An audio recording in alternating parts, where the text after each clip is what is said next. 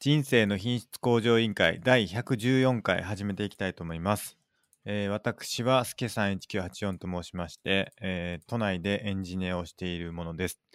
で、えーと趣味は読書って言ってるんですけど、最近はですね、えっ、と、何読んでたかな最近読んでる本は、うーんあ最近読んでる本っていうかね、最近これ買ったんですよ。あの、マーゴットさんが、あのー気になるって言ってた超ひも理論と宇宙のすべてを支配する数式っていうニュートンの別冊の本を買ってですね、あの読んでみようかなって思ってます。で、えーっと、あとですね、最近ゲームも結構やってて、アウターワイルズっていう、あのー宇宙を探索するゲームとか、あとはモンハンライズですね、最近やってます。で、えーっと、バイブルはですね、1日外出力班長となってますので、どうぞよろしくお願いします。はい、ティーマゴットです。関東のとある会社で会社員やっております。哲学が大好きで、大学も哲学で卒業しました。最近はドラにドハマりしております。格闘技が大好きで、グラップリングっていう寝技の格闘技やっております。人生の目標は悟りを開くことです。よろしくお願いします。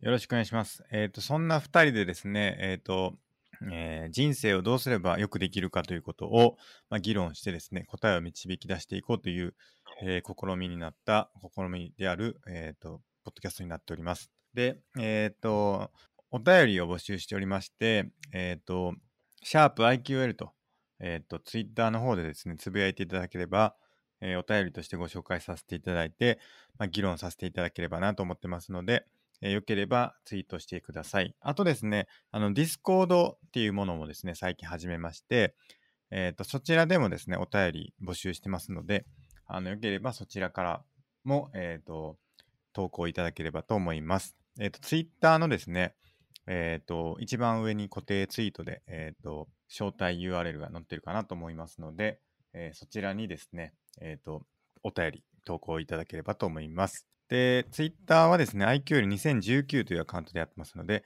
そちらフォローいただければと思います。で、水曜日の夜9時からですね、大体、あのー配信をしてまして、YouTube の方でライブ配信をしてますので、あの、よければですね、そちら見ていただければ、あの、リアルタイムで、えっ、と、聞けるかなと思います。人生の品質向上委員会で、あの、YouTube の方で検索いただければ、えっ、と、見つかるかなと思います。で、公式サイトの方が、scrapbox.io スラッシュ IQOL という公式サイトの方がありますので、あそちらもよければ各回にどんな内容を話したかということを載せてますので、えーご覧いただければと思います。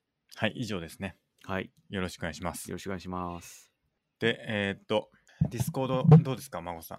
ディスコード、あ作っの、ていただいてますけど。そうですね、ちょいちょいいろんな話をしたりとかしてますね。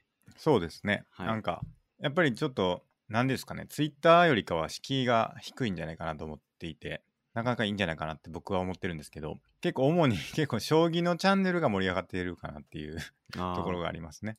あの、名人戦が今日もね、あの、や、あやってて、渡辺明名人対斎藤慎太郎。何段斎藤慎太郎先生は何段ですか八段らしいですね。 ?8 段ですかの、はいえー、と名人戦第1局が椿山荘で行われてて今日が初日で明日2日目ってことでねはい、真帆さんどっち応援してるとかあるんですかそうですね。いや、正直、どっちでも ない。ニュートラルです。ニュートラルはい。僕はなんとなく斎藤慎太郎先生をちょっと応援したいなっていう気持ちになってますね、まあ、もちろんあ渡辺先生にも頑張っていただきたいとは思うんですけどもあの、将棋といえば、アベマはいの早指しのトーナメントはいみはいたいのありますけど、チーム組んで。はいそこで、あの、僕がよく見てる、将棋放浪記という YouTube チャンネルの藤森哲也さんがですね、はいはいそうはい予選勝ち抜いて、はいまあなんか最後の一枠みたいので滑り込んだみたいな感じで、それが楽しみですね。いや僕もあれ見てましたよあれすごかったです最後ね、はいあの指定対決みたいになったんですよね藤森さんが、でそこをでしかもなんかお互いその穴熊に囲ってっていうね展開でなかなか熱い展開でしたねで僕もあの藤森さん面白いなと思ってたんではい。あの応援してたんですよねでこう出ること決まったんですげえちょっとこれは熱いなっていうんでね応援したいですねやっぱルールが違うとこういろいろ違うらしいですね。あそうですかあの名人戦とか一人8時間、9時間でしたっけあすいませんもう時間ありますけど。すいません、すいません。え、どうし ましたいや、あの、放浪、将棋放浪記 流したらめちゃくちゃ大音量で 流れちゃいました。なるほど。え YouTube の方に載ったってことですね。乗ったかもしれないです。失礼しました。 これがね、すごい早指しで、5分ですかお互い5分持ち時間があって、はでい。一手指すごとに5秒追加されるフィッシャールールってやつみたいですね。はいそうですね。チェスでは結構、あの、有名っていうか、その方方法なんですかね、チェスは。いや、ちょっとチェス詳しくないんでわかんないですね。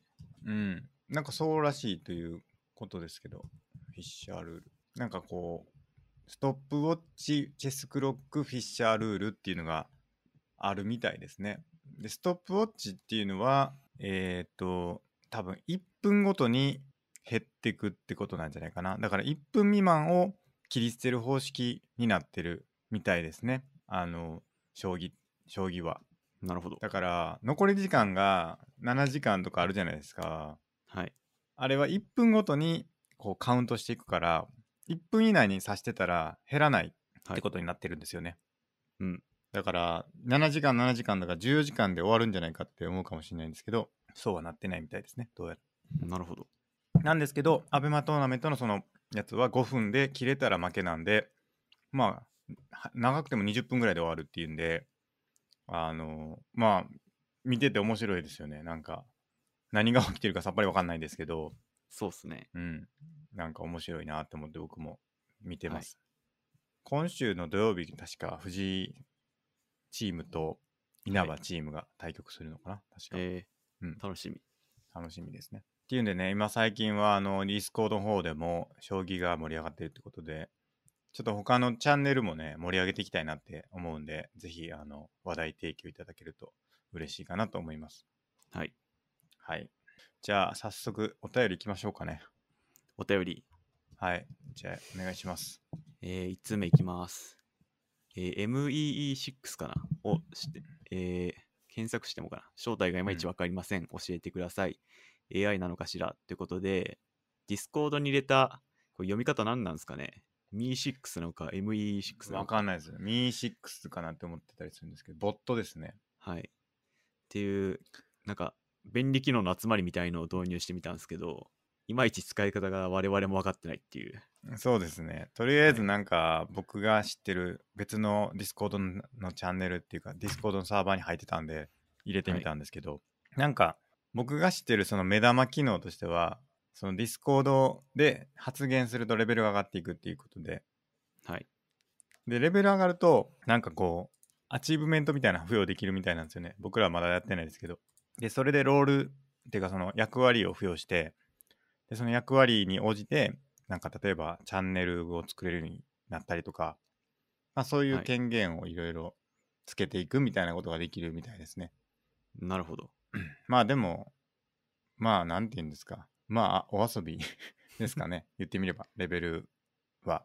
そうですね。お遊びですね。まあ、できれば、まあ、皆さんに発言よりしていただければなという感じですかね、言ってみれば。はい。うん。そうです。で、まあ、なんか他にもいろんな機能があるみたいなんで、あの、いろいろ使ってみてもらえるといいかなと思います。あとは、なんか他にもこういうボット入れてほしいとか、そういうのがあれば、あの、いつでも言っていただければと思います。はい。はい。ということで、僕らもあんまりよく知らないんで、あの、今後何かあれば、あの、やっていきたいなという感じですかね。はい。はい。ありがとうございます。ありがとうございます。じゃあ次のお便りいきますかね。お願いします。はい。えー、っと、ちょっと待ってください。あこれですね。単一電子宇宙仮説面白かったです。テネットもう一回見たくなりました。えー、ウィキにも書いてますが、すべての電子が同じ電荷と質量を持っていることに、これまで一切疑問を持ってこなかったので、やっぱり天才児たちは違うなというありきたりな感想を持ってしまいました。スケさんは結構こういった疑問を持てるタイプなんじゃないかなと思っていて、それがスケさんのいいところだと思っていますということです。はい。ありがとうございます。ありがとうございます。はい。これ、前言ってたやつですよね、孫さんが。そうです。あのー、何でしたっけもう一回いいですか、孫さん。えっと、すごい簡単に言うと、世界に電子っていうものは一つしかなくて、うん。まあ、それが未来に行ったり過去に行ったりこう往復してるから、うんまあ、たくさんあるように見えるだけで、うんまあ、大元には電子は一つしかないっていう仮説ですね。はいはいはい。これがテネットと関わってると言ってもいいんですかね。テネットがモチーフにした、なるほどなるほど。えー仮説ですね多分。これでも実際そのなんか SF っぽいじゃないですかすごく、そうですね。なんかねそれだけ聞くと、はい。どれぐらい事実なんだろうっていうのは気になりますけどねその仮説は仮説であるとしてどれぐらいの確からしさが今あるんだろうっていうのは気になりますけどねはい。わかんないですよねそれはそうですね。うん、まあ、これは僕仮も説なんで、はい、僕もこのこ最近買ったこのニュートンに載ってましたそれがはい。その宇宙あの電子が1個で陽電子と,、えー、と普通の電子反電子って言ってるんですけど陽電子と,、はい。えー、と電子っていう2つがあって、でその陽電子っていうのは、えー、と過去に向かって、えー進んでる粒子であるということが書いてありましたけども、はい読んだんですけど、まあ、ちょっと何のこっちゃって感じでしたね実際問 題。 なるほど。ええなんかね、まだちょっと序盤なんですけど、はいかなり難しい。まあ、いきなり、なんだろう、順を追っていかないと分かんないっつうのあるかなとは思いますね。うんそうですよね。はい。このお便りくださった方は、あの、結構物理近いんじゃないかなと思うんですよね。物理やあっのてた方。物理、なんかね、あの、こんなん言っていいのかわかんないですけど、確か核融合系の研究をやってたんじゃないかなっていうはい。気がするんで、ぼ僕の勘違いかもしれない。それなら、まさにあの、うんアインシュタインのエネルギーと質量の話とか、ええもろに理被解ってるんで、だいぶふ知ってるはず。そう。いや、なんかチェレンコフ校を見たみたいな話をは言いっ。てた気がするんですよね。チェレンコフ、んチェレンコフ校チェレンコフ校っていうのがあ、光かありますよね。確かその核融合の時に見れるやつじゃなかったでしたっけ違うかな、うちょっん。と僕もうろ覚えで申し訳ないんですけど。家電粒子が、えー空気や水などを移動するとき光が放射される現象核融合じゃないのかななんか、ヤフー知恵袋に書いてますね。チェレンコフ校は核融合の時に発生しますか核分裂の時に発生しますかっていう、えーあの、知恵袋の質問で、水中の光よりも速い粒子が発生すれば起きる現象なので、どっちでも発生し得ますと。ただし核融合を水の中で行うことは今のところまずないでしょうけどってこと。あれ、なんかで、これ見たらやばいやつじゃなかったでしたっけなんかこう、なんか僕放射線のなんかの、はいあの3 3.11の時も、はいまあ、これほぼ見たら死ぬぐらいの勢いのやつじゃなかったでしたっけ違ったかななんかパッと見まずそうな感じですけどねなんかそういうイメージで覚えてたんですけどチェレンコフ校を見たら死ぬのでしょうかっていう、あのジャフ知恵袋ありましたけど見ても死にませんって書いてます 私も見たことがあります一つ思い出したのはデーモンコアって知ってます何ですかそれなんかあの実験器具なんですけどはい使い方を誤ったら大量の放射線を浴びることになる実験器具みたいなもんではいはいそれでミスった人がいてはいそしたら青い光が放たれって書いてたんでももしかしたらちょっとあまあ、詳しくないですけど、その、まずいなんとかこうかもしれないですね。デーモンコははい、あれじゃないですか、あ の、あれじゃないですか。あれですよね、多分。あ、これっすよね。これ知ってるかもしれない。はい。やばいやつね。はい、これなんかツイッターとかよく流れてくるやつですよね。よくネタにされるやつですね。ねデーモンコアで。これ、デーモンコアで何が出るんですかねデーモンコア、ここ、ウィキペディア見てみようか。青い光、出て、載ってないな。青い、青い、青い。デーモンコアから青い光が放たれ、スローティンの体を熱波が貫いた。中性子線が放出してまう。これちょっと孫さん気をつけた方がいいんじゃないですか、ね、まあ、僕の手元にないんで大丈夫ですけど、 大丈夫ですかはい。これもなんとかええこうかもしれないですね。な青い光について別に名前がついてるわけじゃないのかな僕はあんまりよく知らないんですけど、なんかちょっとそれは別の話か。かもしれない。ちょっとわかんないですうね。ん、ちょっとわかんないです。もしちょっと詳しい人いたら教えてください。はい。うん。でまあ確かにこれねなんかすごいなんか宇宙のすべてを支配する数式って書いてあってはい。あのを探そうとしてる人たちみたいなんですよねどうやら超ひも理論とかをやろうとしてる人たちっていうのは。はい。で僕も結構これは興味ありますね実際。はい。ただ難解すぎるはい難しすぎるっていうのが問題ですね。はい。うん、なんかもうちょっと簡単になったらいいのになって思いますけどなんかやっぱり物理法則とかってなんかそれでこう世界を記述できると、まあ、シミュレーターみたいなの作れるわけじゃないですか言ってみればなんか、まあ、どれぐらいの計算量なのか知らないですけど例えばそういうのが明らかになったらパソコンの中にこう地球を作ることもまあ言ってみれば可能なわけですよね数式で表されてるってことははい。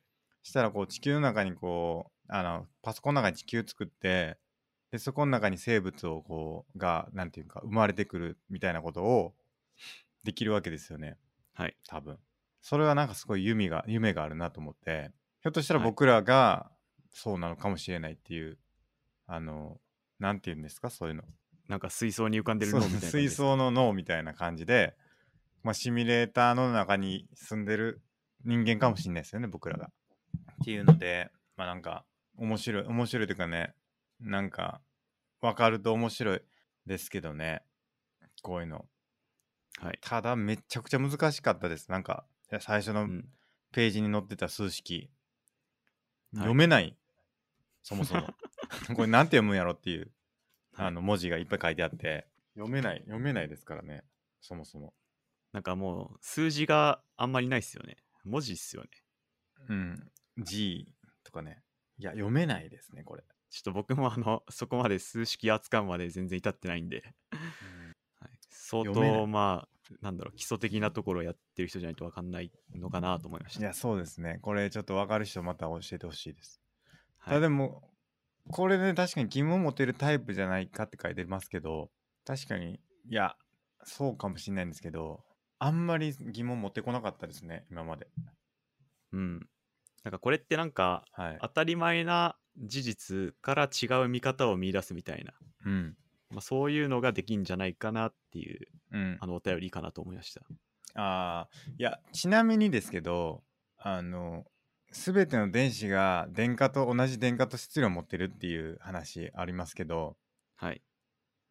これありきたりって言いますけど僕ありきたちがありふれてるというかその疑問を持ってこなかったって書いてるってことはまあそういうもんだと理解してたってことじゃないですかはい。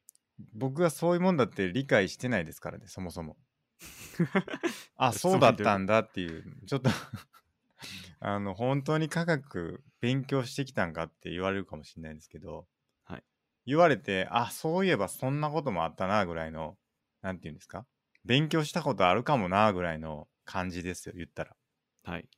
電子陽子中性子があるああったなぐらいですよあったなぐらい でそれがなんかどういう関係やったっけみたいなのはちょっと一回そのウィキペディアなり教科書引っ張ってこないとその電荷と質量って何やったっけみたいな感じですようん言ったら、だはい。からそれを、まあ、そもそもまず理解するというか何やったっけじゃなくてそういうもんだなっていうことをちゃんと理解した上でなんでなんやろっていうこうそこに疑問を持っていくっていううん2ステップあると思うんですよね。で僕はその一番最初のステップでつまずいてるんで、うん、ちょっとやっぱりよく よくないというかなんて言うんですかねやっぱすごいなって僕このお便り書いてる人もすごいなって思いましたねだからはい。 普通こんなん覚えてないですよそんなことないですか覚えてました真帆さんいやー、まあ、だいぶは忘れ、だいぶ忘れてますけどね。うん何やったっけってなりませんそうですね。でも、スケさん、大学で、まさに大学院とかに似たようなことやってたんじゃないですか。うんいやん大学院確かに僕か科学専攻だったんではい。ここはまあ言ったらもう常識と言ってもいいんでしょうね多分科学の人たちにとってはでもですよねぼ僕は全然そんなことないです常識ではないです僕にとって は だから1たす1。 1が2ぐらいの感じなんでしょうけどそんな感じではないですね僕にとっては何やったっけからですもん僕今やったらはい。電子って何やったっけってところからですからよく覚えてるなって僕いつも孫さんにも思うんですけどはいよくその高校とかでやったこといまだに覚えてるなって思うんです よ僕綺麗さっぱり忘れてますよ本当にはい。うんまあ、言うて僕もそんな10%あるかないかくらいですからね。いや10%あれば十分です よ僕2%とか1%とかじゃないですかね高校で覚えてる何かありますちょっ高と校覚え覚えてること。高校の復習ちょっとしましょうよ高校の復習、ええ教科高校で習ったことでいや何でもいいですよ教科今日かこれ覚えてるっていう高校クイズ、そうっすね、 高校生クイズちょっとお願いします高校生クイズ。あ僕からスケさんに出すってことですかはい何がいいかなちょっと強化絞ってもらえますうーんいや何でもいいですよ何でもいい。まあ、スケさんが習ってたやつで、まあ、英語はちょっと今あ僕れひだ一な通り習ってるはずですあの地理は習ってないですけどはい。何がいいだろうでも世界史やってないですよね。世界史やりましたよ世界史やりました日本史はやってないですけど、世界史はやりましたじゃあ世界史やったなら古代ローマで第1回三党政治の一人で、えー現在のフランスであるガリアに遠征してうんカエサルです か正解来た来た来たガリアで思い出しましたそれはそれはいけましたねはいもう一問いきましょうちょっと楽しいなこれ 答えられたら楽しいですねはい古代ローマの初代皇帝は誰でしょうか古代ローマの初代皇帝初代皇帝いや全く分かんないけどちょっと勘で言っていいですか、じゃあど うぞえー、アレクサンドロ大王ですか 違います アレクサンドロス大王じゃないんですかアレクサンドロス大王はだいぶ前ですねそれよりそもそもローマ関係ないかあの人マケドニアとかでしたっけ違うかマケドニアそうです、はい、ローマロー古マ代ロー古代ローマ、マ、はい、ちょっとい、はい何があってそのになったんでしたっけ何があって何があって皇帝になったんでしたっけその皇帝になるまでのちょっと一個前の過程を教えてもらっていいですかその人がえーっとなんかヒントのワードとか出せばいいですかあいいですはいじゃあえーっと、ちょっとローマの内部がうん分裂して、それで、まあその2人が争ったんですよね。初はいは代い皇はい帝と違う人が。はいはいはいはい。そしてもう1人の方はエジプトに逃げて、うん。クレオパトラと一緒に頑張って戦ったんですけど、はい。えーその海戦で負けちゃって、あのエジプトの方が。うん。全そして、く出てこないな。 全く出てこないな。いろんな役職を統一して、うん。皇帝という形になって、うん。なんとかっていう名前から、なんとかっていう名前に変わりましたね。その人が、その人が。はい。その人のれ名前が将来皇帝。はい。なんとかって名前がなんとかって名前に変わった。変わりました。多分まあ、問題であればどっちも正解だと思うんですけど。え、全然わかんないって。じゃあ正解いですか。や、じゃあ、い勘で言っていいですか、もう一回。はい。アウグストゥスですか。正解。あ、当たった。当たった。当たってます。当たったな。すごいな。はい。何でしたっけ何から何になったんでしたっけオクタビアヌスっていう名前から、あアウグいたなアウグストゥス。はい。いた、 いいたけど、全く覚えてないな。はい。いやー、すごいっすね。孫さん、よう覚えてますね、そんな。まあ、古代ローマ好きなんで、うーん。はい。 皆さん、これ答えれるんですかねじゃあちょっと中国行きますか。もう一中問国だけ。あ、もう一問お願いします。はい。えっと、そうっすね。何がいいかな。えっと、まあ、教科書に載ってるレベルで最古の王朝はいいんですが、その次中国を統一した国は何ていうとこでしょうか州。正解。いやー、そこはね、はい。覚えてました。覚えてました。陰州、新韓はい。でしたっけ陰州、新韓、はい。何でしたっけ隋でしたっけ隋か。隋隋隋隋、え、隋隋民でしたっけあれ隋、唐ですね。隋唐か。あれはい。遣隋使ちょっとやっぱ怪しいなその次遣唐使ですからね。あー、隋唐はい。の次が隋。そうですね。そうか。隋唐宋。せっていうか、姓ってないと思いま すよ。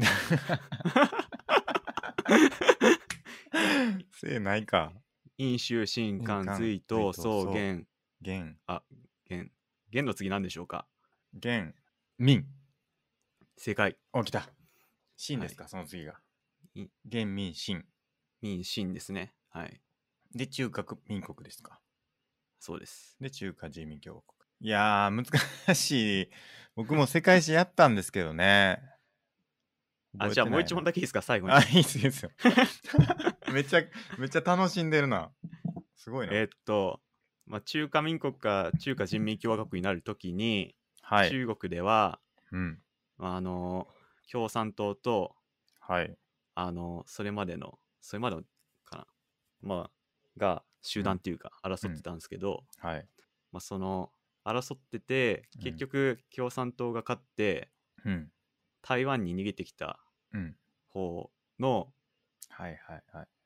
指導者の名前えー、っと、 えー、っと、なんだっけ。多分言われたらわかんねえな。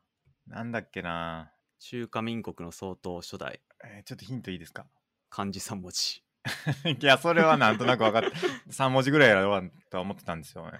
なんだろ台湾にまさに逃げる時に率いた人ですね、う。いやー、わかるぞ、多分。まあ、台湾では英雄っていうか一番有名な人かもしれないですちょっと最初の文字いいですかじゃあひらがな一文字で「ええしし、し」し、まあ、もっと続きますけどひらがなひ一文字だけ言いますと「し、し。一番最初はし。し」はいし「し」し、しゅうですか最初。違う。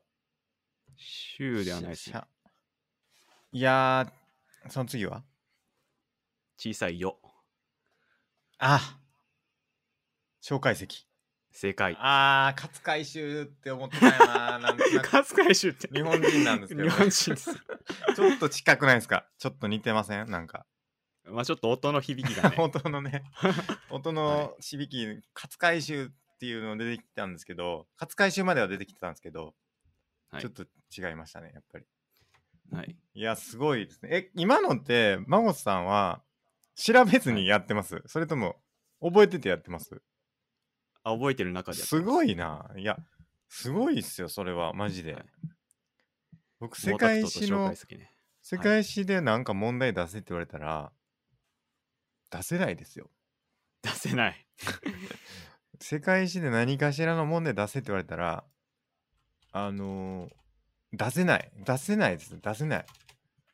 その断片的な単語しか出てこないですもん。じゃあ日本史はどうですか日本史もっとわかんないですか日本史もっとわかんないです。なるほど日本史やってないですもん、僕。じゃあ中学生止まりですかえまあ言うて僕も中学生止まりですけどねえ。いやー、やって、日本史はローマが滅んだのが何年か。ああ、年は覚えてないですよね。でも350くらいだっけな、確か。あれ違ったっけな僕、あれ違ったかないや、違ったのかなローマ。石ゴミと散るローマかなって覚えてたんですけどね。いつでしたっけちょっと僕もわかんないや。ローマ帝国。ああ、やっぱ別れたのが、いつだこれ。あ、そう、ほら。オスマン帝国に滅び滅ぼされたのが1453年、東ローマ帝国。はいはいはい。やっぱ石ゴミでやってました ね。石ゴミと散るローマかなで覚えてたんで、はい。それぐらいしか僕覚えてないな。 世界史なるでほど。覚えてるの。あ、それビザンツ帝国のことですね。ビザンツ帝国か。あありましたね、ビザンツ帝国。はい。懐かしいな。別れちゃったんですよね、西と東で。いやー西は速攻滅ぼされましたけど、東がまあ生き残って、それがビザンツ帝国としてはいはいはい、結構長い。い間いたっていう。そうですね。はい。いや、ということでね、あの僕は何が言いたいかというと、そういう常識というか、今までここ疑問に思ったずに来たっていうのがすごいって僕は言いたいんですよね。うん。今まで疑問に持つところまで行ってないですから、僕は。はい。ええそのい1たす1は2っていうレベルで何か物事を理解してるっていうことがかなり少ないあ数学はかなり得意ですかねそれで言うと高校あそう数なんです学だったら僕解ける気がするや僕高校数学こそさっぱり忘れてるんで、はいはい。そりゃすごいですねほんとあのはい。円と直線のはいはい接点を求めるとかは覚えてます、なんかいろいろ式ありますけどいや、式は覚えてないですけど、多分出せます。あ の、マジっすか、はい、え普通に解けばいいだけなんで、多分解けると思います。ーはい結局、解そうのだ公式というか、二次方程式解くだけですよね。 はい円と直線の交点そはう、ですね2つあるときは解が2つあってプラスマイナスのその解の公式だし、プラスマイナスのえー、えーっと 2a マイえマイナス 2a 分の b プラスマイナスルート b 次乗マイナス 4ac かなんでそのルートの中が0だったら交点1つだしはいそこがマイナスになったら交点がないっていうはい形になるんで、多分解けるはずですねそれはすごいなそうですね数なるほ学どとかはいけると思いますはい、うんただその覚える系というか僕科学とか物理とか物理の方がまだ得意でしたけど、はい科学理科系科目では一番苦手なのは科学なんで化学化学一番苦手だったんではいいつまでたってもできなかったですねはい理論科学とかすげえ苦手でしたねえー、なるほどいやーということでまあまずねそこそこをまずやらないとそもそもこの疑問に持つところまで行ってないんですよねはいうん。ということで、まあ、ちゃんと基礎やって、疑問を持っていけるようになりたいなって思います。はいはい。ということで、ありがとうございます。ありがとうございますはい。じゃあ次、お便りお願いします。はい、えー、スケさん、マゴットさんとリビルドの宮川さんやバックスペースの、えードリキンさんと人質の品人生の品質向上について話してみてほしいです。めっちゃ面白い話聞聞けそうとのことです。あーリビルの宮川さん、宮川さんですかね。宮川さんですかそうですね。エンジニアなんですよね、この方。僕もリビルドは聞いてますけど、聞いてますっていうか、ちょっと最近聞けてないですけど、昔よくはい聞いてましたけど、かなり面白いですよね。はい。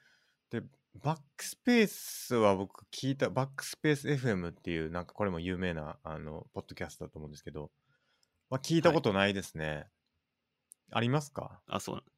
いや、僕もなくてはい調べたんですけど、これもなんか IT 系の話をしてる、そうですね。ポッドキャストっぽいですね。なんか僕のイメージでは最新の製品とかまあなんかはい Mac が出たらまた新しく Mac 出たからどんな感じとかっていうレビューしてたりとかなんかそういうイメージなんですよねだからどんな話してるかあんまりよく知らないんですけどまあちょっとなかなかそういうコラボできる規模まで僕らがね育ってないっていうところがありますよねやっぱりねどうしてもまあ、正直、あの、有名度合いが全然違うんで、いや、 そうっすよ。バックスペースはい FM とか、リビルドとか、マジですごい大人気ポッドキャストと言ってはも過言ではないですからね、おそらく。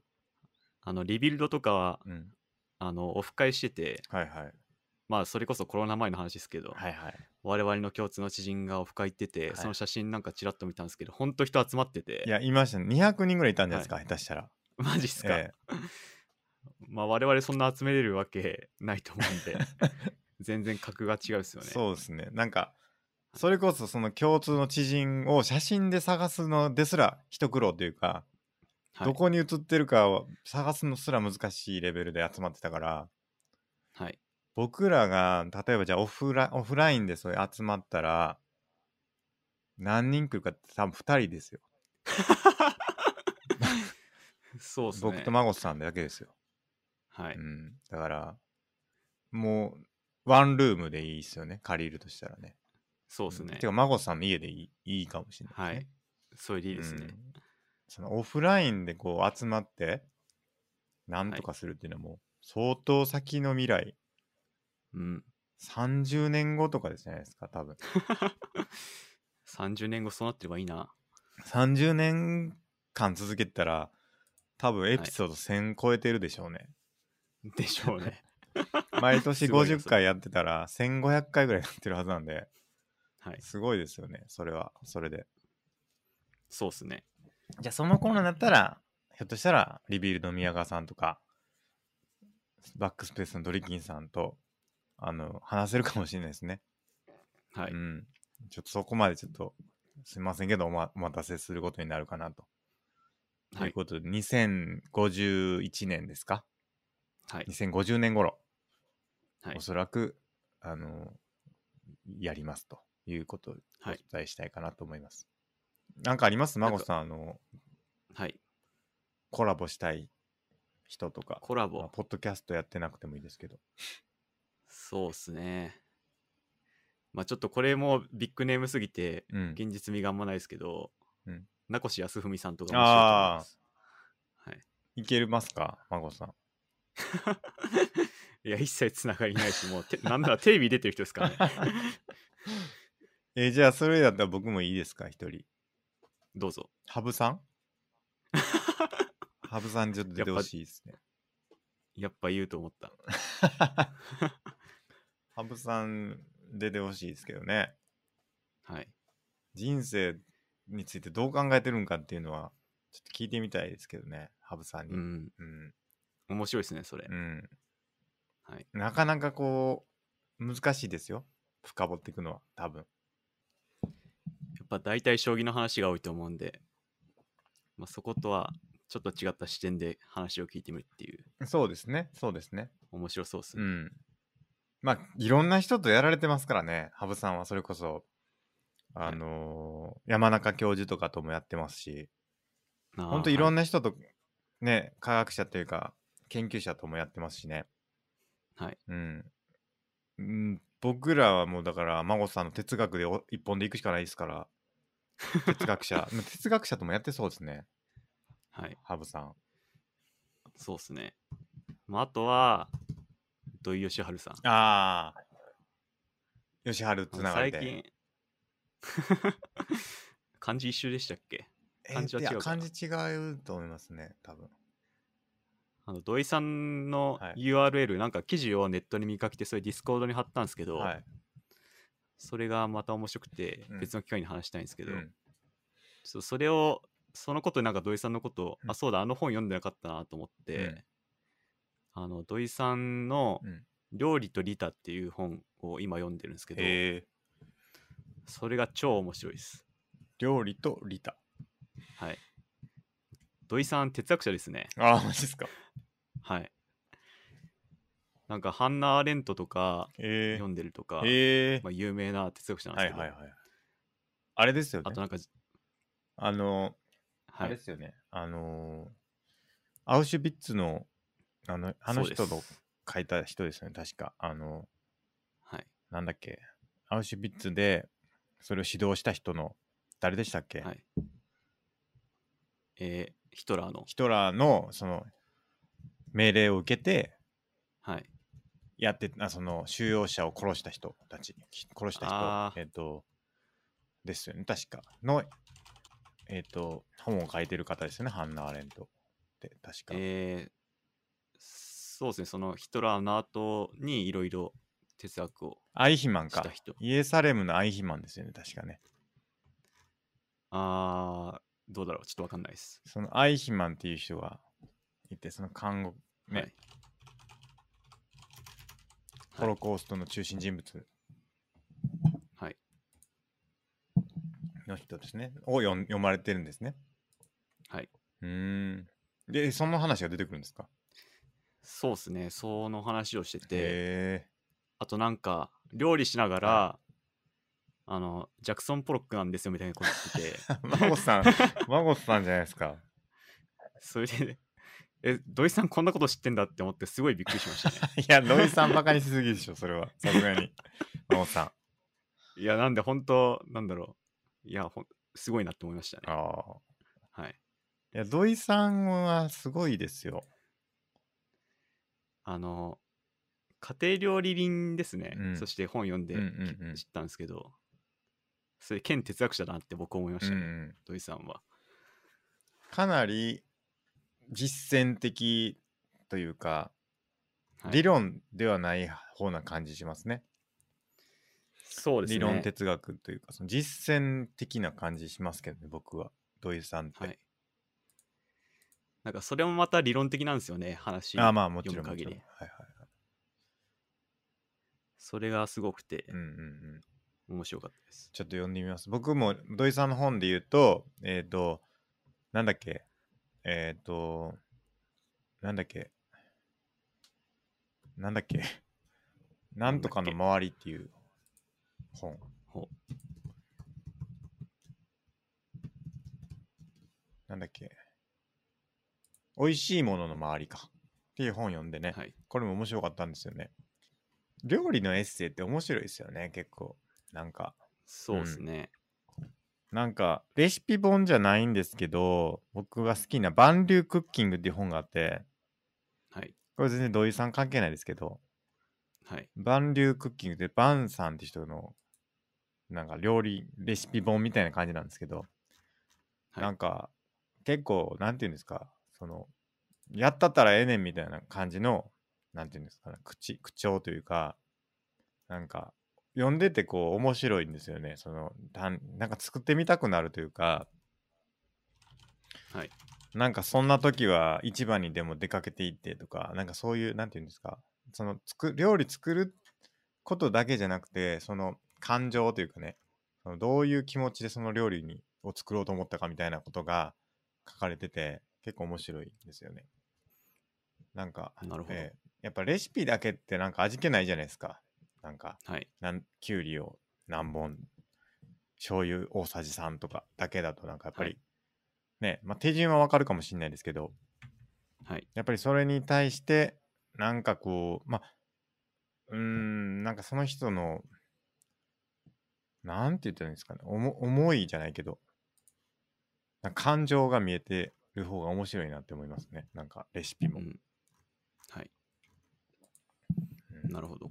ていうんでそれも土井さんも結構そういう傾向があるかなと思うんでそう面です白いねで。すね土井さんは無理にレシピに従うなっていうんうですよね方向ででよすすねからね。はい。ありがとうございます。はい。じありがゃとあうご、ざいます。行きましょう。次のお便り行きましょうか。はい。あ、僕読みまはすいか。。あ、僕行きましょうか。あ、じゃあお願いします。えっ、と、こちら質問箱でいただいたやつですけど、えーはおい二人の人生の最終目標は何ですかまた、なぜその目標を持つことに至ったのでしょうか自分は人生自分の人生の最終目標について、未だこれだというものが言語化できておらず、どう明確に言語化すればよいのかアドバイスいただきたいですということです。うん。うん、まこさんはね、はい。どうぞ。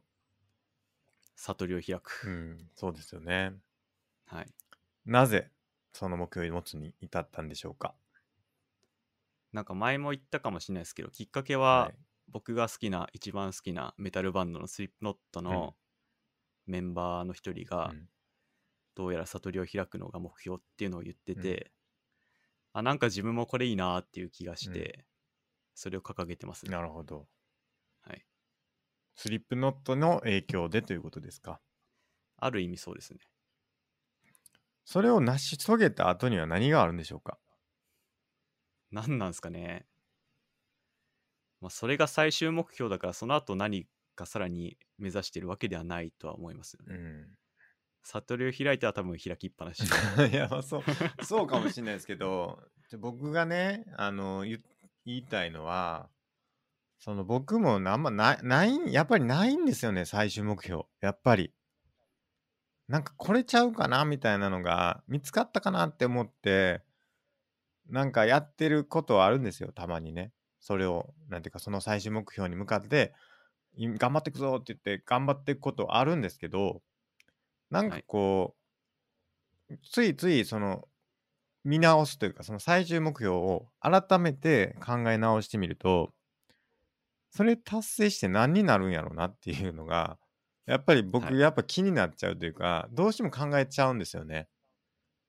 だから、なんていうのかな、その最終目標にして頑張っていくぞっていうか、その最終目標に向かってやっていくぞって思ってる時はいいんですけど、ふとこう、振り返ってというか、あの考え直した時に、あれなんでそれ最終目的なんや目標なんやったっけそれになって何になんねやろうって思った時にやっぱもう急にこう意気消沈してしまうというかなんかこう、やっぱ目標を失ってしまうんですよね、そういう時に。なるほど。うん。うん、どうしたらいいんでしょうか、それは。なんか最終目標なんで、それうん。ができて何になるという質問っていうか疑問が出てこないんじゃないかなと思うんですよね。だからその、最終目標を、その、目指す理由がなくなるんですよ。だからそれできて何になるんだろうっていうのは、まあ一つの、その理由なんですけど、その失ってしまう、はい目標を失ってしまう理由の一つなんですけど、なんていうんですかね、その、目指してるモチベーションっていうのがなくなってしまうんですよね。そこが、なんだろう、例えばだから、孫さんで言うと、スリップノットもはい悟りを目指してるぞって思ったから悟り目指そうってなってるとして、なんか僕やったら、あれなんで僕はスリップノットが悟り開こうとしてるから、俺も悟り開こうとしてんねやったっけって思っちゃうと思うんですよね。はい。ってなった時にえもうやめたっていうか悟り目指してもなんかしょうがなくないみたいな思っちゃって、うんその目標目標を見失うみたいなことが、まあ、起きるんですよねそれはないですか真帆さんはないですね。な多分最終目標ってやり、やりたいからやりたいであって、うん手段ではないと思うんですよね。うん手段ではないから、これがやれるからうん何があるって、その次が設定されないんははで、ははまあ、そういうとこまで突き詰めれば、もうやりたいからやりたい、悟りたいから悟りたいっていうい。その悟りたいという思いが揺らぐ時はないんですか、ないですね。ないマジですかないなでんすかこう揺らぎっぱなしですけどね僕なんかで言うとはいそ。の何かしたいという思いってやっぱりこう日によって全然違うんですよね。はいある日はすごくこれしたいなって思う時があればある日は全くそんなこと思わないみたいな、あーうんはい。ことが多くてはい。だからなんていうんですかね不安定なんですよね最終目標が、はい。うんどうしたらいいですかだどうしたらいいでしょうかまだ見つかってないのかもしれないですね。まあまあそうでしょうね、はい。もうん、うむしろなくてもいいのかも。なくてもいいはい。なんかそこまで頑張って最終目標を設定しなくてもいいんじゃないかなっていうああじゃあやっ作りたぱい人は作っていいし。じゃあ何のために生きてるんだってことになりませんかやっぱりそうなってくるとああ。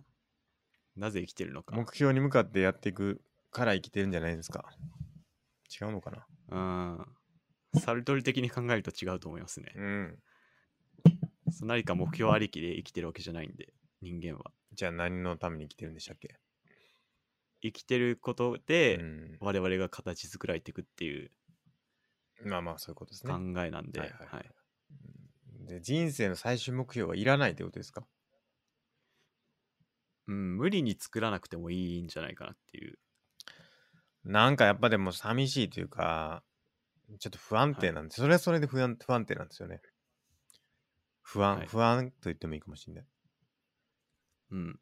やっぱり荒波に揉まれていってる感じなんですよやっぱそうなると、やはっいぱ。目的地がないとそこに向かって進んでいくんだっていうのがないとただただこう嵐にえっ、と飲み込まれ てあの右往左往してるドア派出ましたねうん右往左往としてるしてるだけになっちゃうんではい。う。うんんただ長くあったに過ぎないってことになっちゃうと思うんですよね、。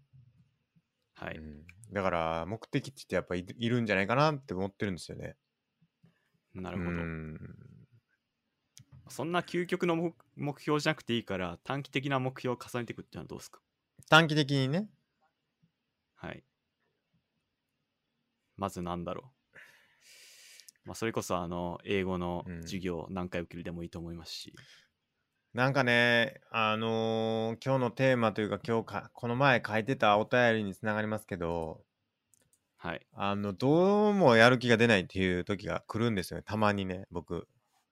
あの、は何度かあるんですけど、もうはい本当に何もやる気が起きないっはい。ていうことがあって、はい。そういう時は本当に目標も何もないんですよね。もう別になんなんでそれ目指してんやろってなるなるんで、その、なんか、厳しい厳しいしその時は本当厳しいでその時に、じゃあ何が原動力というか前を向いてやっていけるかっていうとやらなければいけないっていうことなんですよはい。あの例えばですよ例えば僕が受験勉強してたとしますとで、はいどうしてもやる気しないといでも、受験の日は来るとはい。やらなければいけないっていうんでやるんですよね、はい。すると、まあ、やってればやる気って出てくるっていうじゃないですかやっぱりちっちゃいことでもあーはいはい。だからはい。さその結果やっててあまたそのモチベーションっていうのを取り戻していくってことがまああるんですよねだからやるべきは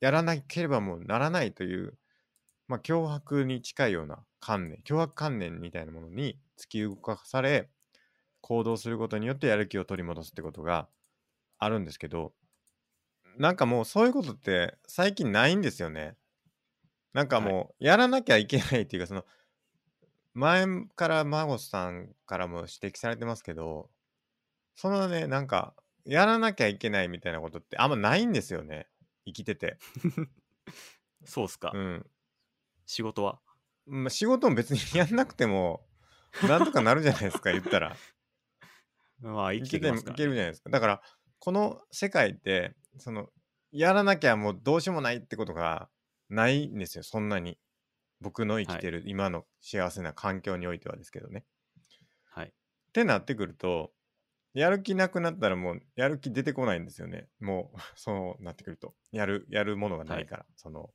もう強制的にでも動かすものが何かない限りにおいてははい。だから人生の最終目標とかも別にやらんでもよくないってなったらやんないんですよね、なるうほど。ん、だから僕もこのね質問していただいた方と同じでまあ言語化できてないですしなんか一瞬それが最終目標かなって思ったとしてもすぐ失われていってしまうんですよねやっぱりうん。しぼぼぼぼんってしぼんでいっちゃうんですよねなんかこれすごいいはいい目標やな、これ最終目標やなって思ってたものもなんか2ヶ月ぐらいするとなんじゃそれってなっちゃうんですよね、う。うんん、だから結構僕もアドバイス欲しいですうん。なんかその2ヶ月後にしぼんじゃうっていうのはすごい仏教的であり、はいはいえー、えー、誰だイギリス経験論のロックの後のヒュー ムだ。ヒュヒュームも似たようなこと言ってて、はなんか人間は知覚の束っていうのを言っていて、はいあの、なんかそんな凝り固まった根が根っこがあるわけじゃなくて、うん移り変わるもむものみたいうんうんなことを言ってて、うんまあ、確かにそういう思いを持ってる人は多いのかなと思いましたね。うんうんでもその一旦さらにして、うんそうもう何もやる必要はない、うんマストなものは何もないっていう前提のもとで、うんその次の段階としてじゃあ何をやりたいかって思うとどうで すか何も別にやりたくないですよやりたくない別に何もやりたくないですけどね正直寝てたい寝てたい寝てたいは確かにそうか寝もてたいはどうで寝すてかたいかもしれないひょっとしたらまあこれ確か吉健さんが出た回も同じような話ありまし気がたすねるんありですまけしたどねもうそれならもう徹底的に寝てみるっていうのが僕はいいと思い ますいやこれほんとね何度もかんどもね言ってますけど僕寝る以外にやっぱモチベーション湧くことそんなないんですよねなんかゲーなるムほどとかもなんかまあ好きですけどねゲーム好きなんですけどめんどくさいなって思うこともやっぱあってはいなんかもうぼーっとこう椅子に座ってるだけでいいかなって思う時あるんですよねやっぱりでもやっぱもったいないお化け出てきちゃうんでそうなってくるとはい何かしなければいけないという、でもやっぱ何も手につかない、はいどうしようんうでもやる気しない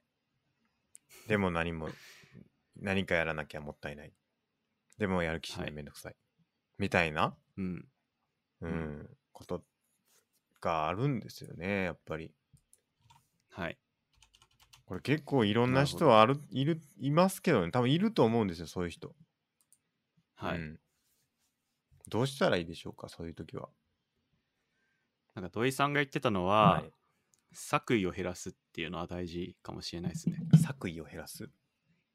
はい。なんですかあの、作るに行為の意ってはいいう作為ですけど、うんなんか自分の意思を持ってやるみたいな。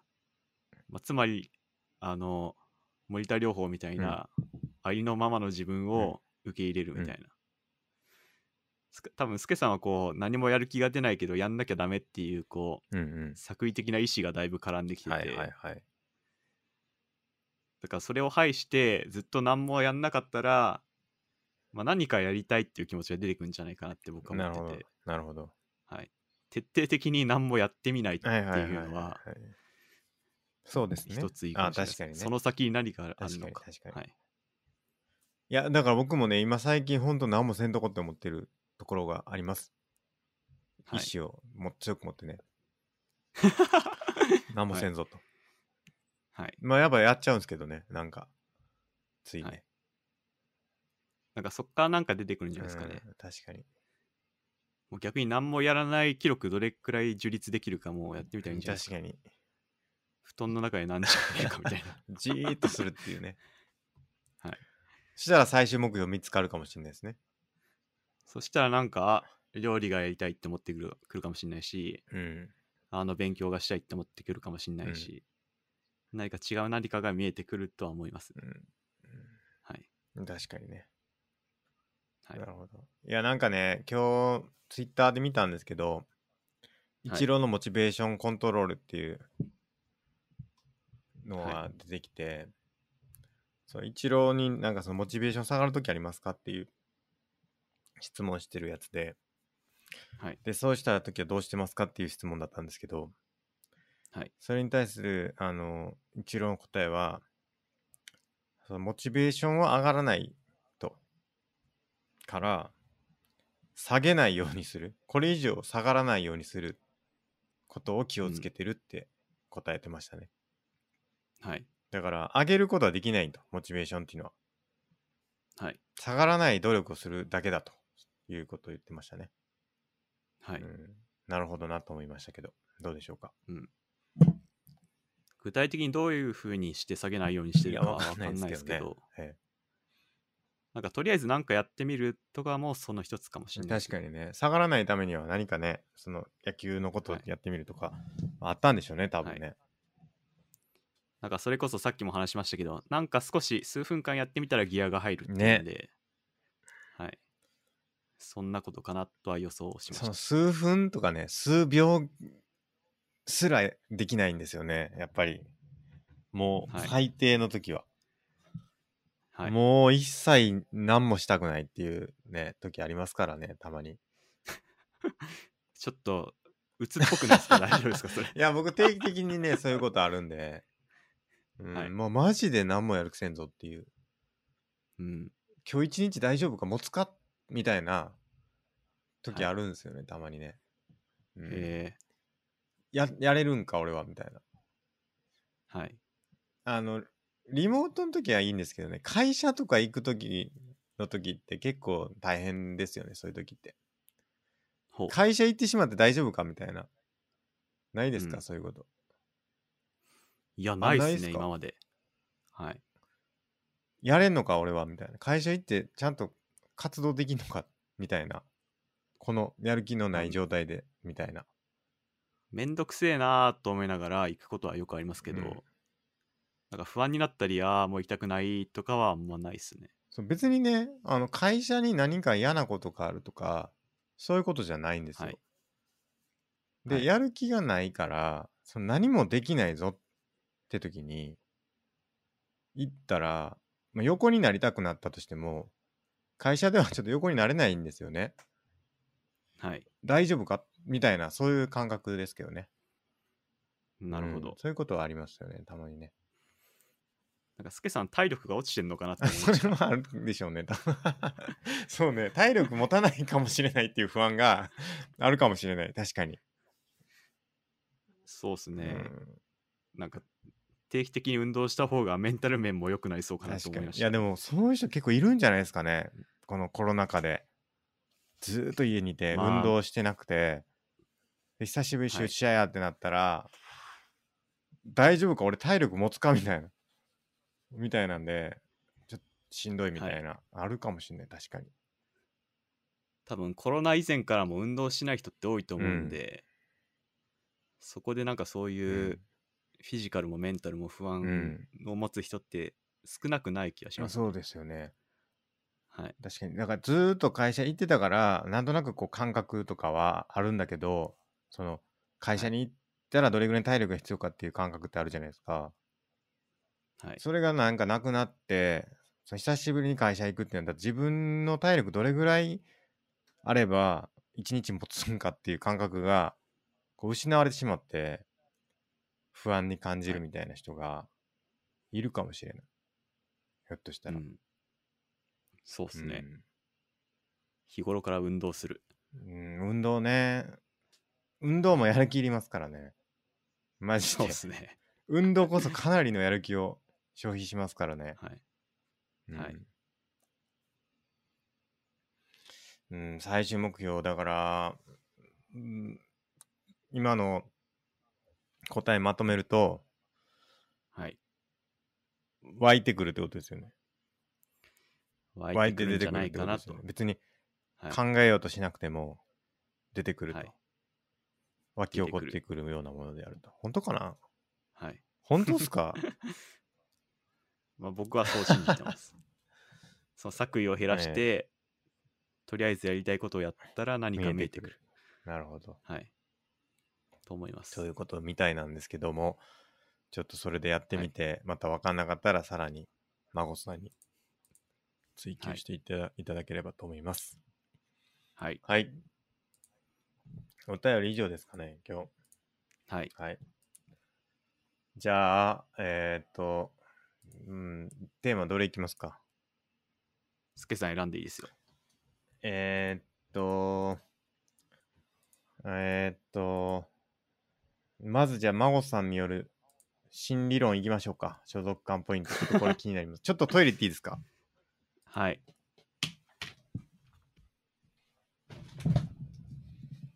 すいません、すいません。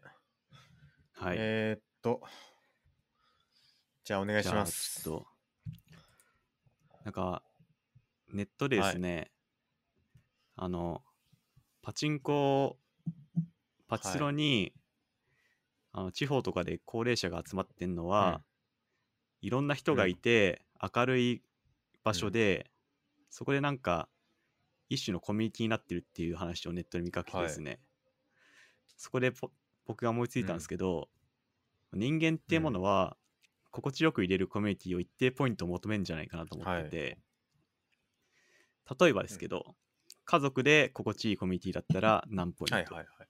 なんか、えー仕事場で心地いいコミュニティだったら何ポイントみはたいいな、はいはい。で一定ポイント数みんな求めてんじゃないかなと思ってて、うんうんうんうんでもしそのポイントが足りないと、精神的に不安定になったり、うんうんなんか病気みたいになったりうんうんうんうんとかして、で昔を考えるとまさに平安時代とかって、はその心地よく入れるコミュニティになり得るのが、基本的に家族しかなかったとは思ういんではすいよね。はい。でそこでみんなあのこコミュニティの、えー所属感ポイントを試してたと思うんですけど、今っていろんなコミュニティがあって、例えば趣味もあるし、ネットもあるし、僕ならジムもあるし、そこでなんかコミュニティポイントを稼ぐようになって、まあ、そこで、まあ、時代の変化を伴って家族っていうものが昔ほど強くなんなくなってきたうんうんうんじゃないかなと思って、そこでなんかみんなのそれぞれの人がどれくらい自分が心地よく入れるコミュニティあるかなっていう観点で考えると、結構自分とかを理解しやすいんじゃないかななっるていほうど。僕の考えついた理な論るです。ほど。それは累計何ポイントみたいなってことですか例えば。そうですね多分ああ、なるほど。はい。まあ人によって違うかもしれないですけどなるほど、なるほど。具体的な数字はまあ分かんないにしてなるほもそんな感じで考えることができるんじゃないかなと。るほどはい僕はそれで言うと、ちょっと違うかもなって思ったのは、何ですかね。なんか僕そこ、そうはじゃない感じがししましたね。なんはいか、どっちかっていうと、ある一定以上の所属感があるコミュニティがあるかどうかなんじゃないかっていう。ああ、ひ一つでもあるかどうかそっうてでこす、とそうですか。。だから、な所るほど属ポイントが今の話で言うと1とか2とか、まあ、いくらがいいかわかんないですけど、まあ、なんか例えばすごく薄いコミュニティになんかいっぱはいいっぱい属したとしても、やっぱりはい満たされないんじゃないかなって思ってて、ああ、はい。そうではなくて別に数は少なくてもなんか、はいまあ、例えば5ポイントがマックスだとしたら4とかはい。 5とか出せる、はいだあるコミコミュニティがあるかないかうん。が大事になってるんかなって思ってますけど、はいだからそれこそ昔はその手段っていうのが家族しかなかったからその家族っはい。ていうコミュニティの中で4か5になれるかどうかっていうのが、はい。まあ昔だったとすると今はなんかとにかく所所属できるコミュニティっていうのはたくさんあるから、まあ、その中から4とか5になるコミュニティを探すっていううん。ゲームになってるんじゃないかなって思いますけどね。なるほど。それもありそうですね。うん多分それを一つ持ってる、大きなの一つ持ってる人は、多分他にコミュニティを求めなくなると思うんですよ、ね。ああ、まあそうかもしれないですね。確かに。はい。うん。一つここのよりどこになるものがあったら、うんうんまあそれでいいやって、みんななるんじゃないかなとも思いました。確かにそうですね。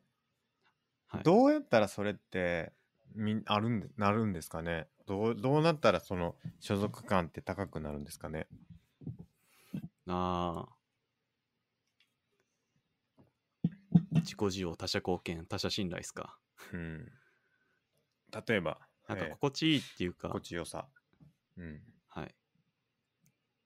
多分なんか一番わかりやすい言葉ってアイデンティティだと思うんですよね。ほ多分自分はここの何々ですって言えるような。う。うんうはい。なんか多分僕なら、んうん。うん。だいぶジムが大きいと思うんですよね。はいはいはい。まさうにん、そのジムコミュニティがまさにそのここのよりどこになってるかもなと思います、なるほどなるほど。ど。はい。どういう存在なんですかその他のコミュニティとの違いって何なんですかあーなんだろう。やっぱ自分がそのコミュニティのこと好きだし、はいはいはいはい。メンバーのことも好きだし、そこだとなんか自分を変に着飾る必要もないし、みたいな感じですかね。その多分僕はす好きっていうのって後から生まれてくるものなんかなって思ってるんですよね。一番最初に、じゃあジムに顔を出した時にあこのジム好きだなとかメンバーめっちゃいいから好きだなってな,、ならないと思うんですよ最初は。んそうっすねやっぱだんだんだんだんこう育まれていくものだと思うんですけど、はい。そのが育まれるものと育まれないものって何が違うんでしょうか、育まれる場合と育まれない場合ですかそうです。同じ同じというか別のコミュニティであったとしてもはい。あこのコミュニティすごい好きだなとか、まあはい人に関してはまあその人それぞれでまあ変わってくるというのは分かるかもしあるかもしれないですけど、はいうん何が違うんだろうなと思って。うん。まあ相性もあるんじゃないかなと思いますけどね。うん、それは人ですそかの人と、えーコミュニティの相性、うん、コミュニティの雰囲気の相性がいいか。はいはいはいはい。はい。あとまあそのコミュニティに対して貢献貢献感を持ててるかとか。はいはいはいはい。はい。やっぱり、うん、僕結構人がでかいかなって思いますね。え、人何ですか誰がいるか、はいはい。かなりでかい要素かなっていう気がするんですけどね。その人も最初から全員知ってるわけじゃないと思うんで、なんかひどうすればその人を好きになるっていうか、うんそこの違いはどう思いますかいやー、だから、コミュニティなのかっていう、なんていうんですかね。なんか僕がこう、ふっとこう思い返してみたときに、過去をはい振り返ってみて、あ、ここのコミュニティすごいいいなとか、ここにずっといたいなとか、俺はそこのコミュニティ一員だみたいになる、なったのって、やっぱなんかはこの人がいたとか、こういう人たちがいたとかっていう感じなんですよね。で、うん。で同じコミュニティですよ例えばですけど研究室とか一つのコミュニテはィいだと思うんですけど、なんか僕が4回生の時に入ったタイミングってすごいいいコミュニティやなって思ったんですよ、はいなんかめっちゃ好きみたいな感じだったんですけど、はいなん、か M2 卒業してあの、はい僕が M1 になったタイミングとかその後僕が M2 になって他の人まあ僕がもともと入った時に知ってた人がいなくなったとかの時に、やっぱりそのコミュニティとしての所属感とかが薄れたなって思った時があってああ、はい。だからそのコミュニティそのものは変わってないわけですよ同じ研究室っていうコミュニティなんだけどやっぱ人が変わることによって全然コミュニティの性質が変わるなって思うんでやっぱ誰がいるかっていうことに全てが決まってるんかなって思ったんですよね。ああ、なるほど。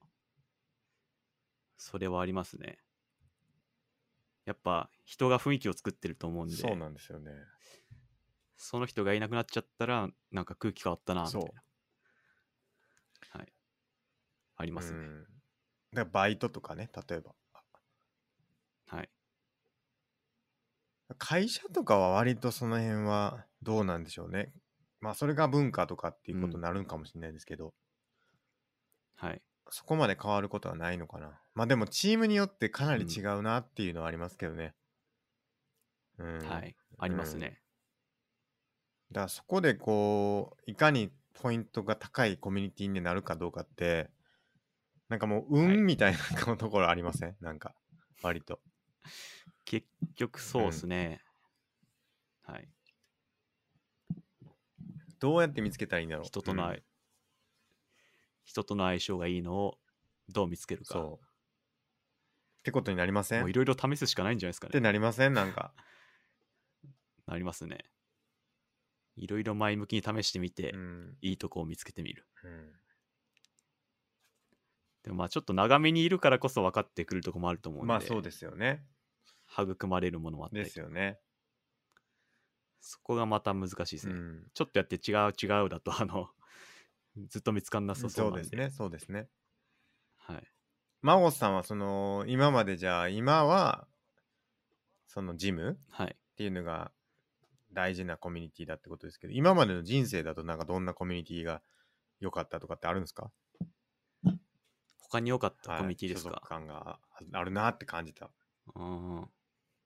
まあ、スケさんといた、まあ今もありますけど、うんあと共通の知人とかいるグループ、うんうんうんまあいいコミュニティですはね。いはいはいはいはい。はい確かに確かに。ちょっとそれ以前を考えると、ないんすよね。なるほど僕。あ、でなるほも、大学時代の友達もよど。うんく遊んでて楽しうん、なかるったほな。どなるほど。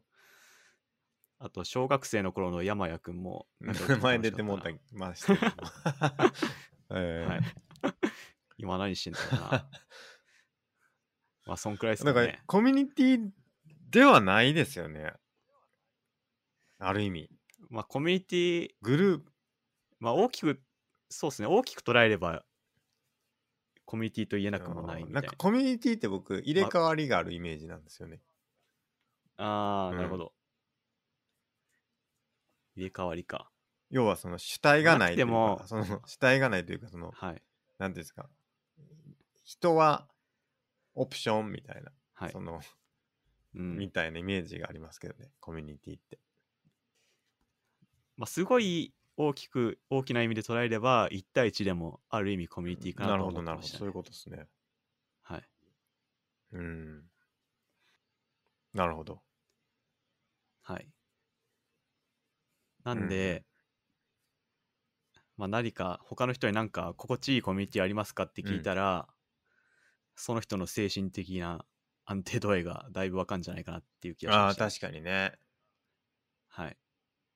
もしかしたら家族もちょっと仲悪くて仕事場もうんうんうん悪くて趣味もなくてとかなるとうんだいぶまずい状態になってうるんうん、みたいな。うん確かにね。はい。まあ、それはかなりでかいでしょうね。僕はね、その、コミュニティとして、その、コミュニティというか、その、所属できてる感って、はい。話どれぐらい聞いてもらえるかっていうところあると思うんですけど、どうでしょうか。話を聞いてもらえるか。ああ、自分の話そうをですね。それも大きい。どこまで聞け、聞いてもらえるかっていうところ。うん。はい。まあ、話せるかとかもあそれ大きそうるですとね思うんですよ。だから結局、どっちもあると思うんですけど、聞いてもらえるから自分の話ができて嬉しいとかっていうのもあるし、多分ここで話してもは話、聞いてくれへんやろなってなったらあー話さないじゃないですそか。うか。だから、はいそこの具合、どんな話でもできる状態なのか、うん。でそれを受け入れてくれるような環境なのかみたいなで多分話題にも寄ってくるじゃないですか結局はい。それに全く興味ないなんかコミュニティってそういうことじゃないですかだから結局同じようなことに興味があるからコミュニティを作ってるみたいなことがあったりするからはい。まあなんていうんですかね聞いてて楽しいことを話して話せるよねとかっていうのがあるから聞いてもらえるみたいな、はい。うんうん。確かにそれはありますね。うんやっぱ気使いますよね。どうしてもこれ言って聞いてくれるかなっていうか、これ聞いて何がおもろいんやろって、例えば思ったら はい。話せないし、多分これ興味ないやろなって思ったら話せないし、うん。そういうのはかなり居心地悪いと思うんですよね。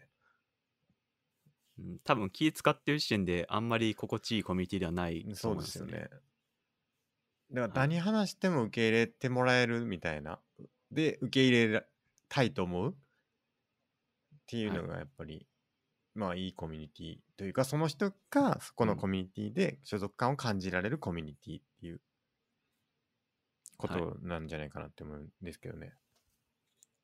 そうですね。それもあると思います。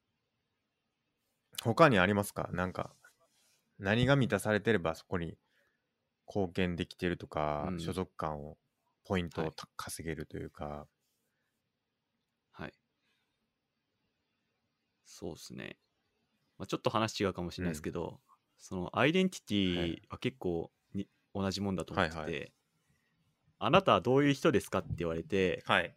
胸張って言えるようなものが多ければ、心地いいコミュニティが多いのかなって思って、え、はいはい、例えば僕なら格闘家ですって言った時点で、はあだいぶジムがコミュニティが心地よくて、自分の居場所があるんだなとか思ったりああ。会社名をこうちゃんと胸張って言えるなら、はいはいはいはいあの会社に心地よく入れるのかなはい。みたいななるほど。はい、だそれ結果としてってことですよね。そうですね結結果果としてコミュニティに所属感が持ててるから、そこのコミュニティに関するアイデンティティを自分のものとして名乗れるってことですそうよですね。だから、アイデンティティとして名乗れるから、所属感があるではないですよね、多分。どうなんだろう。所属感があるからそう名こ乗れるわそけですよね。アイデンティティはい、ですよねそうですだから名乗るから所属感があるわけではないですよね。だからその先に名乗る方がそうっ来するねわけじゃないですよね。ではないと思います、で、その、はいだから僕が気になるのはその名乗れるようになるには、どうはいあったら名乗れるようになるコミュニティにできるんだろうかっていう。あー貢献感ですかねああ。そのコミュニティに自分が必要だと思えうーるん居場所があると思える、なるほど。はいまあ確かに一つはそそうですよね。そのコミュニティにおんぶに抱っこじゃなくて、うん自分が何か貢献してるって思う思えると所属感も高まるじなゃいるかほとど。はいなんなんか理屈はわかるんですけどねなんか違う感じするんですよね、い、ほやなんか別に貢献とかしなくてもただうはい話してるだけで最高に楽しいみたいなことってあるじゃないですか。なんか、コミュニティとして。はい。はい。なんかもう行きたいなーみたいな。もうあいつと話したいなーみたいな、例えばですけど。うん。はいなんかそういうワクワクみたいなのって、なんかもう貢献とかじゃない感じするんですよね。うん。ほまあ、学小学校の時とかってそんな感じだったかなと思うんですけど、例えば。う。ああ、はい。なんか、明日学校行ってこれ話そうみたいな。例えばですけどね。そういうのってなんかもう、貢献とかじゃないけど、なんかでも自分はどこに同封してるんだっていう感覚ではないですか。はい。うん思わず足を運びたくなるそうそうそうそとうころ。もう居心地が良すぎるみたいなことなんですけどね。はいうんまあ相性か、でも結局それは。うん。相性ってどうやったら決まんねやろな。どう、どうなんですかね。まあそうなるとまさに前の話でギブアンドギブかもしれないですね。あー自分から与えてみるみたいな。確かに。いや、な難んしいかね、なんか難しく考えすぎてるんかなっておここ思うことがあるんですよ、僕は最近ですけど。なんはかい、こんなこと別にそんな考えてなくても、そのすごい貢献し、っていうか、その所属してたなっていうのが高い時って、はい。あったん、あった、あったんですよね。なんかあったというか、あるんですよね。なんかやっぱり、はい。なんか。うん。うん。僕、その、だから大学院の研究室の M、4回生の時かな。なんかやっぱめっちゃ楽しかったんですよね。 本当 に。あはのいコミュニティやっぱ最高やったなって思ってて。なんはかい、昼ぐらいにみんな集まってきて、別に責任とかがなかったからかな、単に。なんかニコニコ動画の話して盛り上がってただけなんですけどね、本当に。はいで。も緊急やって、 あーうまくいけへんな、みたいな話とかしたりとか。なんか、うん、なるほど。なんかちょっとしたら、外でボール蹴って遊んで。なん か、もうすごい楽しかったなっていう思い出なんですけど、はい。それって別に僕 何も貢献してないんですけど、そのコミュニティにおいては。ただただ楽しかったっていう、 そう いう のってあー何なんやろうなと思って、別はにいなんか本当に楽しかっただけなんですよ、本当に。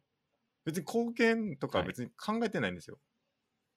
ううんん、でも、そこに属してたら自分はすごい幸せだし嬉しいなっていう感覚じゃないですか。あれは本当にだからそういうのって高い、高い貢献感というかその所属感みたいなのあったと思うんですよね。うんはで、いそれ再現できるかっていうことなんですよね。僕が気になるのは。どうやったら再現できるか。どうやったらそそさ再現取れるか。そうみたいな。なるほど。そこに至る過程を研究したらわかるかもしれないですね。どうやって仲良くなっていったか。ねはい。人かな、やっぱり。人。おもろい人がおった っていうマジでねあの人すすごい面白い人がいて一人その先輩でその人とだけいまだ連絡取れてないんですよね最近はい。でみんながその同じ研究室の人が捜索してるんですけど誰もね、はい居場所を見つけられてないっていう人がいてそれ怖いっすねい。や、マジで、本当に僕、最後に、糸犬のライブ一緒に行った以来、音信不通なんですよね。う うん。ん。あの人、どうしてんねやろな、今。どこで何してんねやろなっていうのがすごい気になります ね。すごい面白い人だったんですけどなね。はい。うんちょっと全然関係なない、る関ほど係。ないというかね、思い出話になっちゃいましたけど。うん。はい。共感しかないっていうコメントいただいております。 YouTube ですかあ、あありりががととううごござざいいま。ますはい。いやー、どうそうしよう。これ、どこのタイタイミングのコメントなんですかねちょ確かにね。どこです かね。っと見逃してしまいましたね。うん。いや、なんかそのそうなんですよね。所属はい。ってきてる、ここにいたいと思うコミュニティ、どうやって見つけるかっていうのはかなり人生において重要ではあると思いますね。うん、結構まあ僕の勝手な妄想ですけど、そこを失ってる人が今多いんじゃないかなってはい思っはていて、はいはい。そこへなんか SNS とかで入り浸って、人によってはねじれてる人うんうんがもういたりとはいかして、はいはいそこがそこをまあこの、まあ、理論で考えると分かりやすいかいなとや、そうですね。いや、でもそうだと思います、はい本当に。はいでもなんかそれってめちゃくちゃね、簡単なんですよね。なってしまえば。その、はいず属してしまえば。なんかもう、一緒にコーヒー飲みに行くだけとか、なんかただうん、飯食いに行くだけとか、してるだけでも楽しいですからね。そういうのって。うん。はいそうっすねはい、何なんでしょうかあれは本当に。モラトリアムかな、おうん僕はモラトリアム になんかこう憧れを持ってるだけなのかもしれない。ひょっとしたら。ええなるほどスケさんの最終目標ああ、かもモしれラないですねトリアム。モラトリアムフォー エバいいんか なああ、いいんかもな。ーはいなんかやっぱ、たわいもない日常を話すうんことに渇望してるかもしれない。ひょっとしたら。なるほどあんまなくないですかどうですか真帆さん。会社とかで話しまたわすいもないことちょっと昨日ハンバーグ食べてさ、みたいな。はい例えば。あー会社では話でさないすでよすねね。はい、いやまあ僕から話すのは好きでしたけど、でもあんまがっつりは喋ってなかったですねなくないですか現代においてあまり。そうっすねまあ友達と話したりはするかなそまあでも一般的にはまさにツイッターとかそれになってるのか確もしかれないにですそねう、かもしれないですね。でもなんか学校とかでもう毎日顔合わせるから、もうそういう話になってくるじゃないですか、最終的には。そんな毎日毎日あはい新しい事件があるわけでもないから、なんか本当にたわいもない機能あった話とかをするわけじゃないですか。でそういう場って、本当は会社なんでしょうけど、うん会社でなかなかしないですよね。まあ、できてたらかなりいい関係性だと思いますけど。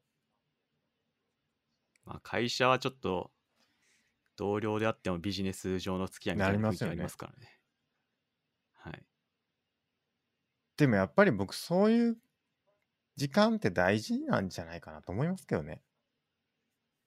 うんたわいもないことを話すそう。なんか僕が良かったなって、今まで会社でいいチームやったなって思うチームって、みんなでコンビニ行ってたんですよ。あの、はい6人ぐらいで仕事しろよって 思うかもしれない大で学す生みたい6人ぐらいでコンビニ行ってで、はい初台だったんですけどその初台はのいそのコンビニ行くまでのあ道になんかちょっと公園みたいなところがあってはいでそこを哲学の道だとか言いながら、あのたわいもない話をしながらコンビニに行くっていう時間が毎日あったんですよ。はいなんかはいそういうのが、なんかこう、ちゃぶチームを良くしてたかなっていうのは今思うと思いますね。なあなんか。はいそうっすね別に仕事してないんですけど、うん、はいなんかす、で、こう上司になんか、食べ物をちょっと差し入れしようぜみたいなんで、面白いもの買ってこうぜみたいなんで、ぶっ込みのタクのコミック買って持って行ってみたりとか、まあそういう遊び心のあることをやってたんです。毎日やってたんですけど、だからそういうのってもう学校じゃない、学校感覚でやってましたけど、うんでもそういうのってやっぱ所属うん感高かったりというか、所属感というか、なんかこう、チーム、まあ、友達、は感は強かったかな、やっぱり。うん。うん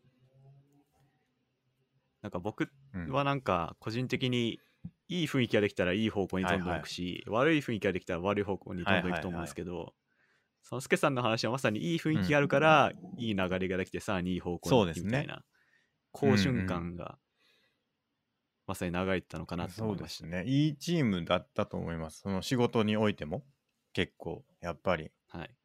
それはそれこれはこれみたいなところはあったと思うんで、なんかそのメリハリみたいなのもつきますしねなんかでもそれっはてい誰がそうしてたのかみたいなところってやっぱ結構大事誰がなのか何がなのかっていうのはやっぱ気になりますね、多分最初の一歩を踏み出す何かを誰かが作ってる可絶対能性ありそますうだと思いますなんかはい。なんかそういう空気感とか雰囲気とかうんはい。